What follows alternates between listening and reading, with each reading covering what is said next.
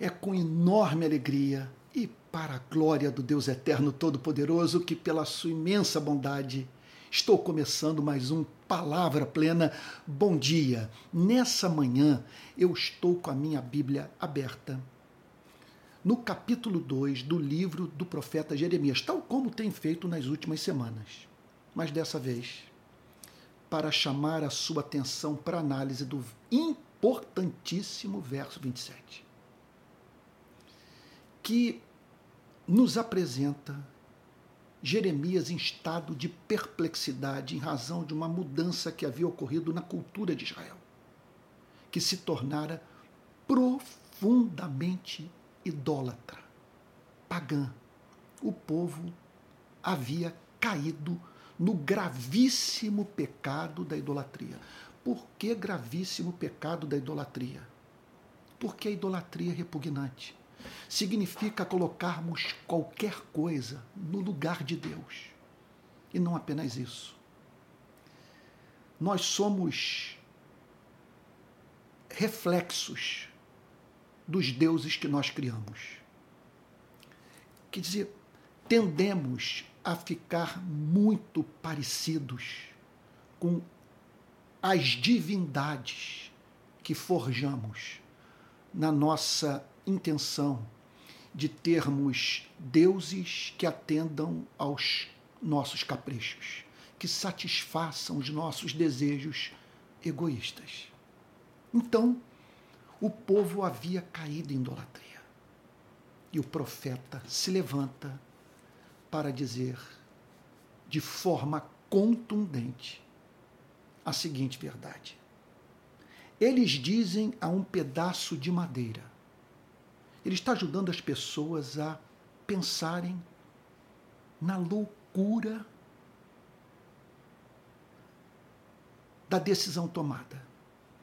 Eles dizem a um pedaço de madeira: Você é o meu pai. Você é o meu pai. E a pedra: Você me deu a luz. Não pense que fazemos esse tipo de loucura apenas com as nossas mãos. Não pense que a Bíblia, quando fala sobre esse tema, está falando apenas de seres humanos dedicados à tarefa de confeccionarem literalmente com suas mãos os seus deuses. Isso pode ser feito com a nossa mente. Isso pode se relacionar a uma visão de mundo que construímos, a uma ideologia, alguma coisa é, para a qual nos dedicamos desmedidamente.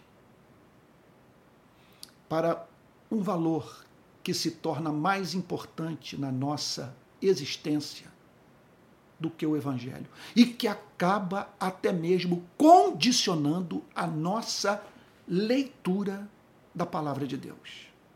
Então o profeta declara: Pois me viraram as costas e não o rosto. O que ele está afirmando é que a decisão havia sido radical, que envolvia a totalidade é, do ser de cada homem e mulher de Israel. Pois me viraram as costas e não o rosto, mas na hora da angústia dizem: levanta-te e salva-nos. Nessa passagem, a idolatria é desmascarada e é importante que isso seja feito. É importante que confrontemos aquilo que ocupa o lugar de Deus em nossa vida. Que façamos perguntas objetivas para o que tensiona desviar a nossa atenção do Deus verdadeiro. Jeremias, de uma forma muito habilidosa, em primeiro lugar, chama a atenção de Israel para é, o ato de loucura que havia cometido. Ele mostra, portanto, as contradições do pensamento idólatra. Não apenas isso. Ele, ele ele revela a bizarrice presente naquela forma de viver. Ao declarar, eles dizem a um pedaço de madeira: Você é o meu pai, e a pedra, você me deu a luz. Isso é, obviamente, ridículo. Agora, o que você tem a me dizer sobre pessoas que negam a realidade de valores morais absolutos, que afirmam que a ética é sempre socialmente construída, portanto, relativa. Mas, na hora de verem um candidato à presidência da República é, ameaçar é, a candidatura daquele em quem intenciona voltar, votar. Quer dizer, essa mesma pessoa ou essas pessoas são levadas a chamar esse candidato de corrupto ou de fascista. Mas, se não há fundamento racional para a construção dos nossos valores morais, para que referência moral absoluta essas mesmas pessoas estão apontando quando chamam um candidato de fascista ou de corrupto? Como sustentar o relativismo moral, essa idolatria, que despoja a vida de sentido, que ignora o caráter santo de Deus, o fato bíblico de que Deus é santo e que a sua lei nada mais representa do que a pura e livre expressão do seu caráter, fruto da intenção de ver suas criaturas racionais conformando suas vidas ao modo que o próprio Deus vive. Então, como sustentar uma coisa como essa diante da exploração da mão de obra da classe trabalhadora, da pedofilia, do abuso de autoridade, entre tantas outras práticas mais que costumeiramente condenamos, que as chamamos de hediondas e, em não poucas ocasiões, exigindo a punição dos culpados. Isso é uma loucura. Esse, essa forma de lidar com a vida pode ser comparada ao que Jeremias está dizendo aqui para o povo de Israel. Eles dizem a um pedaço de madeira: Você é o meu pai, e a pedra você me deu a luz. Eles declaram que tudo é acaso. Eles nos forçam, portanto, a ouvir um canto de um pássaro, ao saborear uma laranja-lima, ao divisar um céu estrelado e não encontrar no, no cosmos ninguém a quem prestar culto. Portanto, o que Jeremias fez naqueles dias foi mostrar a bizarrice daquela atitude, as suas consequências práticas e inconsistências internas. E isso é de fundamental importância. Faça perguntas para o seu sistema de valores, para a sua ideologia. Olha só, da mesma maneira que você faz perguntas ao Evangelho, questiona o Evangelho, procura entender aquilo que se lhe afigura como, como obscuro nas escrituras do Antigo e do Novo Testamento, eu sugiro que você faça com a ideologia que abraçou, para aonde ela o está levando. O que ela terá a dizer para você caso você venha se encontrar em agonia, num leito de morte, numa cama, aguardando simplesmente é, o, o, o, o, seu último segundo de vida. O que ela tem ali comunicar nas horas em que você se vê diante da perda de um ente querido, de alguém que você ama profundamente ou nos momentos em que você se vê diante da fragilidade da vida. Ao receber, por exemplo, um, um, um resultado de um, de um exame médico que o fragilizou profundamente ao revelar a você que você não é dono nem do seu próprio corpo, que há todo um processo dentro do seu organismo, no seu organismo, que ocorre a sua revelia. Meu Deus, aí você toma é, a, consciência do que está em curso no mundo. Um país ameaçando jogar bomba atômica sobre um outro continente. Aí você pensa, eu não tenho controle nenhum sobre isso. Se essa hediondez for levada a cabo, porque só de mencionar isso, nós, quer dizer, aquele que o faz já está provocando a santidade de Deus ao, colocar, ao meter terror na humanidade. Sabe?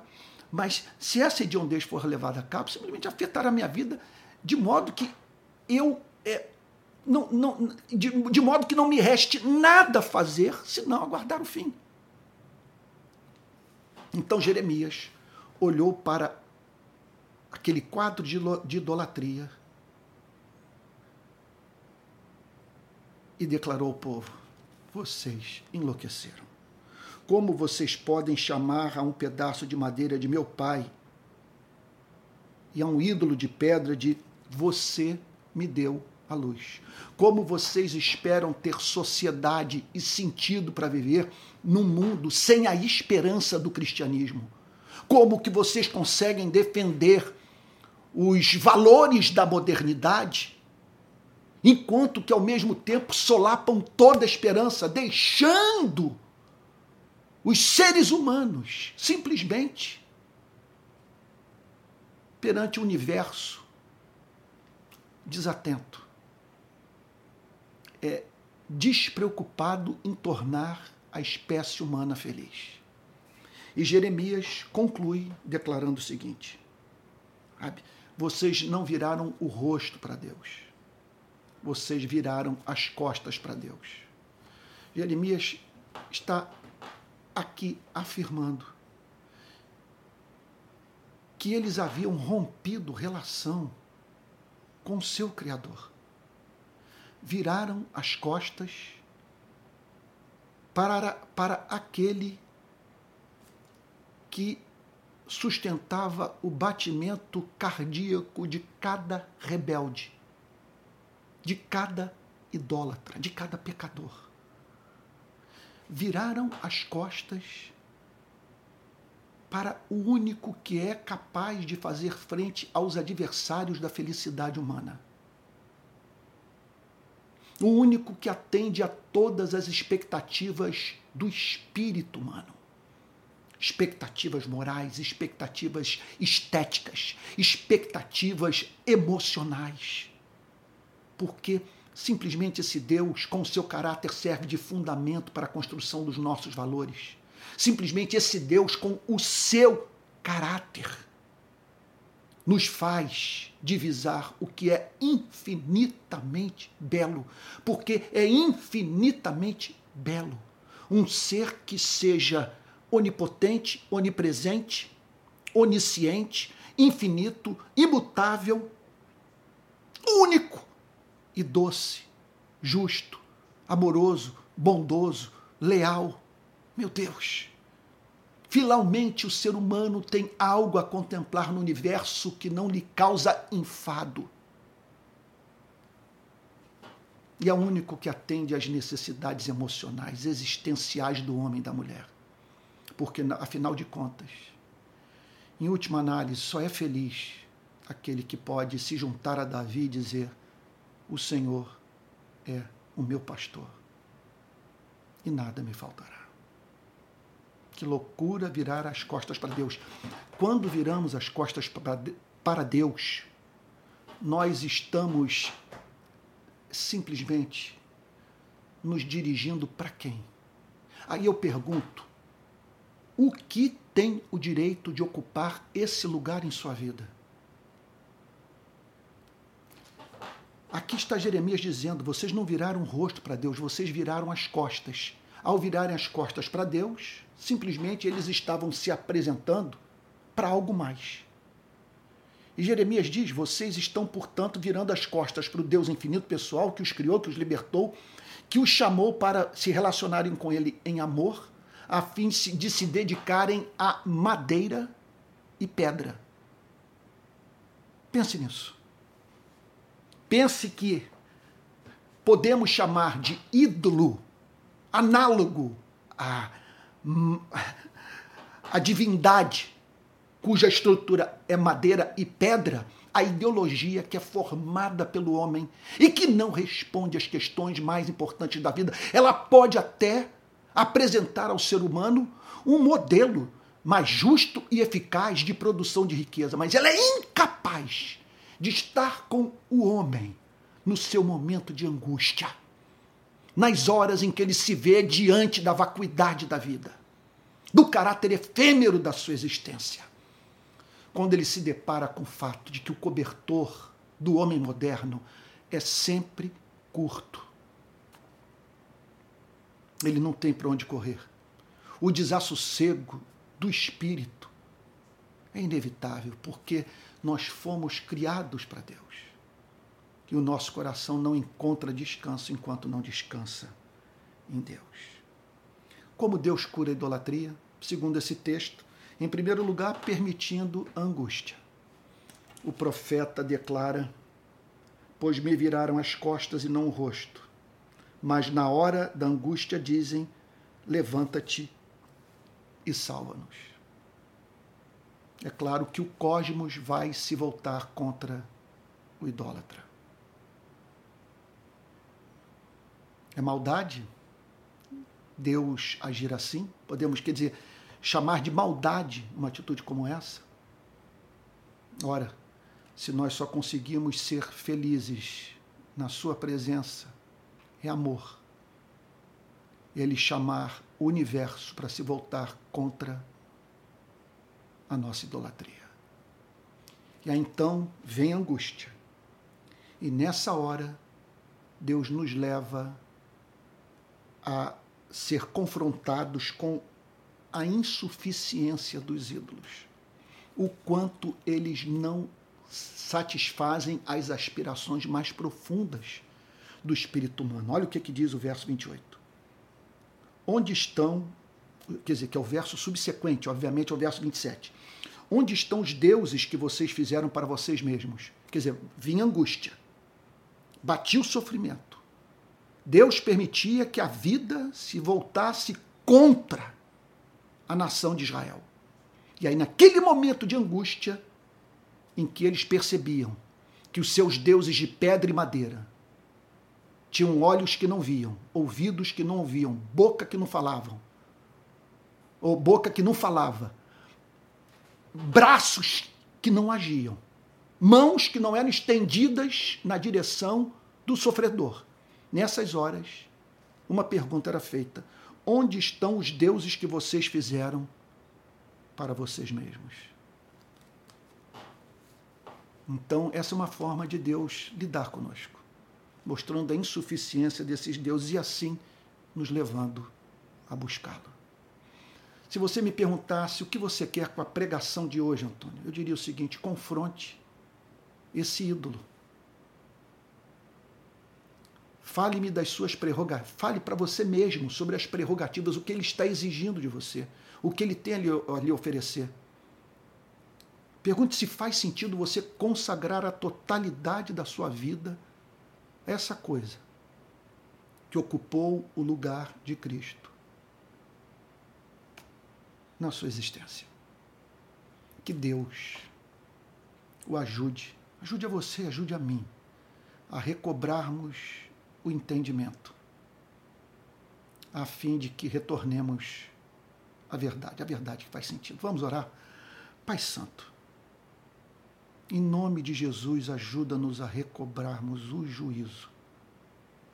Não permita que nos comportemos como loucos virando as costas para ti, Senhor, e adorando a criatura no lugar do Criador. Senhor, não permita que só venhamos a fazer perguntas para o nosso sistema de pensamento, que nos faz relativizar o Evangelho na hora da angústia. Mas se esse for o caso, Senhor, que a angústia nos faça enxergar aquilo que não conseguimos ver, Senhor. E que o Senhor, o Senhor use dos seus recursos. Nós pedimos que seja assim para que não nos afastemos da tua verdade. Senhor, que nada roube o nosso encanto por ti. Em nome de Jesus, Senhor. Amém. Amém. Meu querido amigo, minha querida amiga, você está assistindo o programa Palavra Plena. Ele é postado por mim de segunda a sexta, às sete da manhã, no meu canal de YouTube. Eu espero que você acompanhe essas exposições, nesses dias, nessas exposições bíblicas. Nesses dias eu tenho falado é, exclusivamente sobre o livro do profeta Jeremias. Eu espero que, com o decorrer do tempo, o programa vá crescendo em conteúdo, de modo que eu possa também trazer outros temas mais, a fim de que ele se torne bastante rico sabe? Quem sabe com sugestões literárias e, e falando sobre cultura, sobre cinema, sobre arte, sobre política, mas por enquanto é isso que eu tenho a lhe oferecer e na verdade o que eu estou lhe oferecendo é o que está no meu coração, a boca fala do que o coração está cheio e portanto não há nada que ocupe mais o meu coração do que o Evangelho de Cristo, que é a palavra de Deus. E por isso essa coisa acaba vazando, tá bom? Olha só, é, eu tenho oferecido pelas redes sociais de graça toda essa produção é, é, teológica, né, vamos assim dizer. Eu não gostaria jamais que aquilo que eu falo ficasse circunscrito a uma plataforma de ensino pago, de modo que só pudesse ter acesso a esse material os que tivessem dinheiro. Então estou disponibilizando tudo gratuitamente, mas numa fase da minha vida que eu tenho que viver. Eu tenho que me manter e as lutas que eu travei contra o radicalismo conservador no Brasil é, me fizeram pagar um altíssimo preço. E criei, portanto, uma instituição é, que tem como objetivo mostrar para os cristãos da minha geração a beleza da sua fé, ajudando-os assim a conhecerem o cristianismo. Sabe? Então é isso. Portanto, caso você queira é, contribuir, Aqui vai o Pix, qualquer contribuição é muito bem-vinda. Vai me ajudar a aperfeiçoar esse trabalho, contratar pessoas, ampliar a visão, organizar congressos, enfim, produzir muito material que tenha como objetivo enriquecer a vida dos cristãos brasileiros, tá bom? Então aqui vai o Pix, palavraplena@gmail.com.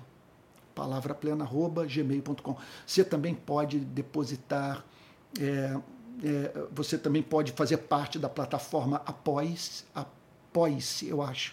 É uma plataforma que, que visa é, nós viabilizarmos financeiramente projetos que carecem de investimento financeiro né, e, que, e que nós acreditamos, obviamente. E você pode se tornar também membro do meu canal de YouTube, isso vai me ajudar muito, tá bom? Olha, eu espero que o programa de hoje tenha abençoado muito a sua vida.